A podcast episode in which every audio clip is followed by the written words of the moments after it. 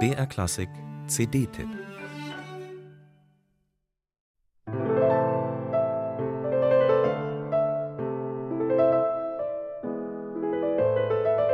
Keith Jarrett ist ein Allrounder, ein Universalmusiker an den Tasten.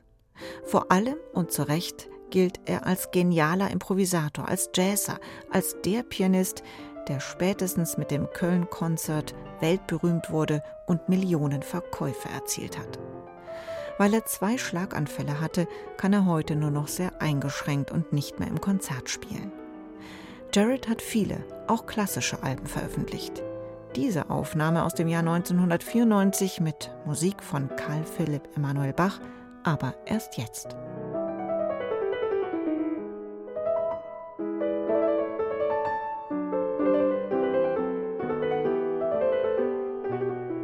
Es hat lange gedauert, bis Karl Philipp Emanuel Bach, der zweitälteste Sohn Johann Sebastians, zumindest dem Namen nach wieder zu einer bekannten Größe im klassischen Musikleben wurde. Denn erst nach dem Zweiten Weltkrieg setzte eine entschlossene Wiederentdeckung ein. Noten wurden ediert, Lebenszeugnisse gesammelt und zum 300. Geburtstag im Jahr 2014 kamen einige bemerkenswerte Aufnahmen auf den Markt.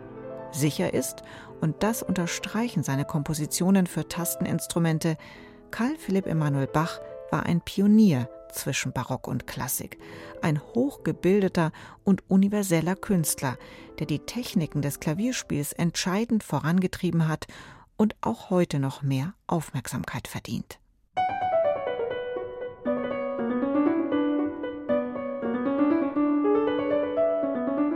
Keith Jarrett hat sich Anfang der 90er Jahre mit den sechs sogenannten württembergischen Sonaten von Karl Philipp Emanuel Bach beschäftigt, nach einer Periode, in der er Musik vom Bach-Vater eingespielt hatte.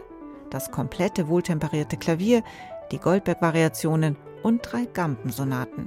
Darüber hinaus die von Bach inspirierten Präludien und Fugen von Schostakowitsch und Suiten des Bach-Zeitgenossen Georg Friedrich Händel.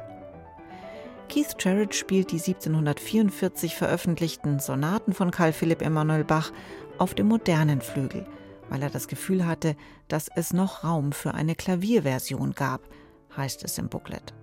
Und das nimmt man ihm ab, ohne ein historisches Instrument zu vermissen.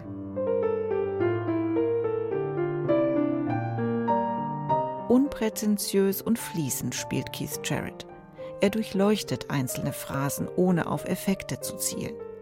An der einen oder anderen Stelle könnte ich mir die ein oder andere Stimmungsschwankung oder harmonische Fortschreitung extremer gestaltet vorstellen, dynamisch akzentuierter.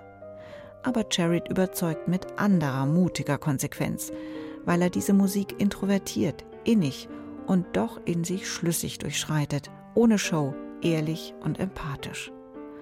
Offensichtlich hat er die viel zitierten Worte von Karl Philipp Emanuel verinnerlicht, dass ein Musiker selbst gerührt sein müsse, um andere zu rühren. Denn Keith Jarrett berührt und zeigt einmal mehr eine faszinierende Seite seiner Musikerpersönlichkeit.